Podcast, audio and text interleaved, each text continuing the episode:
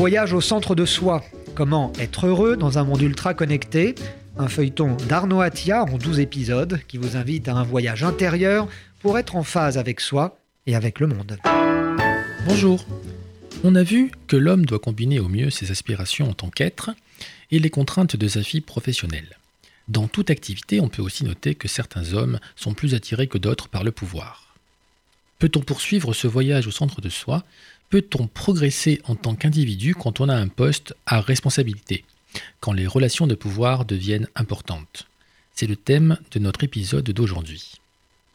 Tout d'abord, on peut dire que ceux qui désirent le pouvoir sont en règle générale ceux qui ont le plus de chances de s'en emparer. Dans le même temps, chaque membre d'une organisation a du pouvoir. Le pouvoir de donner une information s'il le souhaite, de développer des relations personnelles avec son entourage.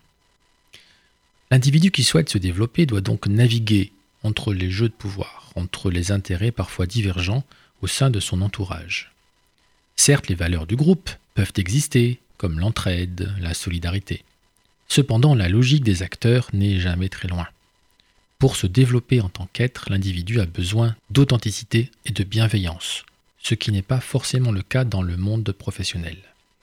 Alors, comment faire à la réflexion, il existe une forme de relation qui met les valeurs communes et la dimension humaine au premier plan, une forme de relation centrée sur la connaissance et le partage. Je veux parler de la relation entre maître et élève. À quoi ressemble cette relation si particulière? La relation entre maître et élève est empreinte de respect mutuel, de persévérance, de rigueur et de méthode. Le maître guide son élève, il l'encourage à se poser des questions il suscite chez l'élève des prises de conscience successives. Quelle que soit la matière enseignée, qu'il s'agisse du piano, de la plomberie de la cuisine, que sais-je, l'élève est amené à pratiquer, à réfléchir sur sa pratique et à réfléchir sur lui-même. On retrouve ici le mécanisme du compagnonnage qui existe en Occident depuis des siècles. Au fil des années, l'élève ou l'apprenti devient de plus en plus expérimenté dans son domaine. Il ou elle acquiert progressivement une connaissance. Il ou elle pourra devenir à son tour un maître et enseigner à de nouveaux élèves. Au contact de son maître, l'élève peut pratiquer, s'interroger et progresser. Cependant, la relation entre maître et élève n'est pas dénuée de relations de pouvoir. Un jour, l'élève sent qu'il a tout appris de son maître. Le temps qui passe devient pesant. Il se met à vouloir sortir du sentier qui lui est montré comment sortir de la relation maître-élève et poursuivre sa trajectoire de développement. Pour moi, si l'on veut rompre cette relation, si l'on souhaite délaisser ce qui est connu pour entamer son propre chemin, on entre dans le monde de la transgression.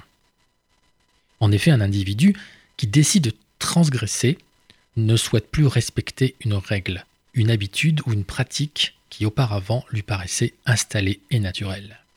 La transgression est une rupture avec la tradition, un dépassement des tabous et des interdits, une pensée qui tranche avec des obligations antérieures. On parle bien sûr de transgression qui reste dans le cadre de la loi. C'est vrai que la transgression est souvent tentante. Franchir un interdit dessert le champ de contrainte. Pour certains, la transgression peut même être une forme de libération. Transgresser revient alors à abattre une barrière pour s'inventer un monde en propre, mais aussi devenir responsable de ses actes. Bien sûr, l'adolescence est l'âge de la transgression. À cet âge-là, tout se réinvente, tout se remet en cause, tout meurt pour mieux renaître sous une forme nouvelle. L'adolescent transgresse pour se faire remarquer, pour se positionner par rapport au monde que lui lèguent ses parents, par rapport à un système de valeurs qu'il semblait aller de soi. Si la transgression peut être une réponse aux intentions hostiles qu'il ressent vis-à-vis de sa famille, elle lui permet également d'acquérir son autonomie et son indépendance d'esprit. En fait, toute transgression se fait contre le système de valeurs précédent. Pour le dire autrement, on apprend toujours contre une connaissance antérieure. La transgression permet de se positionner par rapport à une hiérarchie.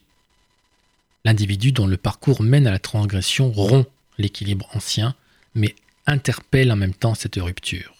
Il peut analyser ce qu'il a transgressé. En ce sens, la transgression consciente est un acte profondément fécond. Quels exemples de transgression peut-on donner? On peut citer la période de carnaval, par exemple. Les valeurs traditionnelles étaient inversées, l'ordre social était suspendu, l'autorité s'effaçait pour un temps. Les esclaves pouvaient même critiquer leur maître. Vous vous rendez compte? Pendant cette période, les hommes remettaient donc en perspective leurs pratiques sociales. Au terme de cette période, l'ordre social revenait et apparaissait sous un jour nouveau. Prenons un exemple plus récent, l'attitude de Charles de Gaulle le 18 juin 1940. Ce jour-là, il transgressa l'ordre établi en s'opposant au maréchal Pétain. Charles de Gaulle, général de brigade de l'armée française, entra en conflit ouvert avec le militaire français le plus décoré, le héros de Verdun. De Gaulle s'opposa à sa classe et à son ordre. Il commit l'irréparable et savit pertinemment qu'il ne pourrait pas revenir en arrière. Cette transgression fut un acte fondateur qui le plaça en première ligne et qui lui ouvrit de grandes perspectives. L'exemple du général de Gaulle montre qu'il est vain de vouloir plaire à tout le monde. À un moment donné, quand l'essentiel est en jeu, il devient nécessaire de transgresser, donc de déplaire. Comme la transgression est le franchissement d'un interdit, il existe toujours certaines personnes qui s'opposeront aux transgresseurs. Si la transgression est au service d'une noble cause et d'idéaux respectables, le franchissement des règles peut plus facilement se comprendre. Ainsi, l'élève qui veut s'affranchir du maître et poursuivre son propre chemin peut donc être amené un jour à transgresser. D'ailleurs, les découvertes des plus grands scientifiques se sont faites contre le savoir de leur époque et ont généré de multiples résistances. La transgression permet de partir à la recherche de l'inconnu. Elle révèle, à terme, la nouvelle frontière à franchir. Grâce à la transgression, l'homme peut mieux trouver sa voie, créer du sens et devenir pleinement responsable. Mais d'ailleurs, peut-on progresser sans transgresser? Progresser veut dire aller de l'avant alors que transgresser veut dire aller à travers. Parfois, le chemin de connaissance n'est pas linéaire. Il fait des pauses ou même des retours en arrière. Parfois, ce chemin demande de changer de direction ou de logique. Toute tentative de pousser plus avant le développement demande ainsi de passer du monde ancien au monde nouveau.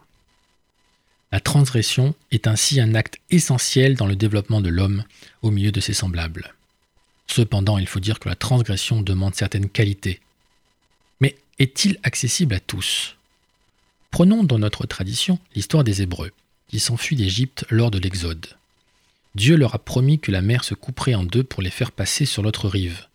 Les Hébreux attendent alors que Dieu se manifeste et s'inquiètent du retour des armées égyptiennes. Or, rien ne se produit, et les Hébreux redoutent de périr sous les armes, ou que l'ordre ancien ne revienne qu'il est dur de quitter ses certitudes passées et de faire confiance à l'avenir, même s'il est porteur d'espoir. C'est à ce moment-là qu'un homme sort de la foule et s'avance. Devant tous les yeux inquiets, il s'enfonce dans les eaux, et c'est au moment où l'eau lui entre dans les narines que l'eau commence à baisser et que la mer se retire. Quels enseignements peut-on en tirer? Franchir les limites et passer d'une rive à l'autre est un exercice périlleux. Pour abandonner une situation antérieure et le confort de ses certitudes, l'homme doit avoir du courage, ainsi que le sens de l'initiative et des responsabilités. Mais ce besoin de transgression n'est pas partagé par tous. Certains préfèrent maintenir les règles établies. Certains préfèrent survivre dans un quotidien connu et hésitent à s'affranchir des normes en présence. Se projeter dans l'avenir leur paraît par nature risqué, car sans certitude et sans repère. Finalement, peut-être l'homme se met-il à apprendre pour être un jour en mesure de transgresser. En franchissant les limites, il pourra vaincre sa propre résistance au changement, s'ouvrir de nouveaux horizons de développement et se créer un chemin de liberté. Création, liberté, cela ressemble à la démarche de l'artiste. Peut-on être l'artisan de sa propre vie? Ce sera le thème de notre prochain épisode. À bientôt c'était Voyage au centre de soi, un feuilleton d'Arnaud Attia, docteur en sociologie, qui vient de publier Voyage au centre de soi, 12 étapes vers le bonheur et l'épanouissement aux éditions d'Hervy.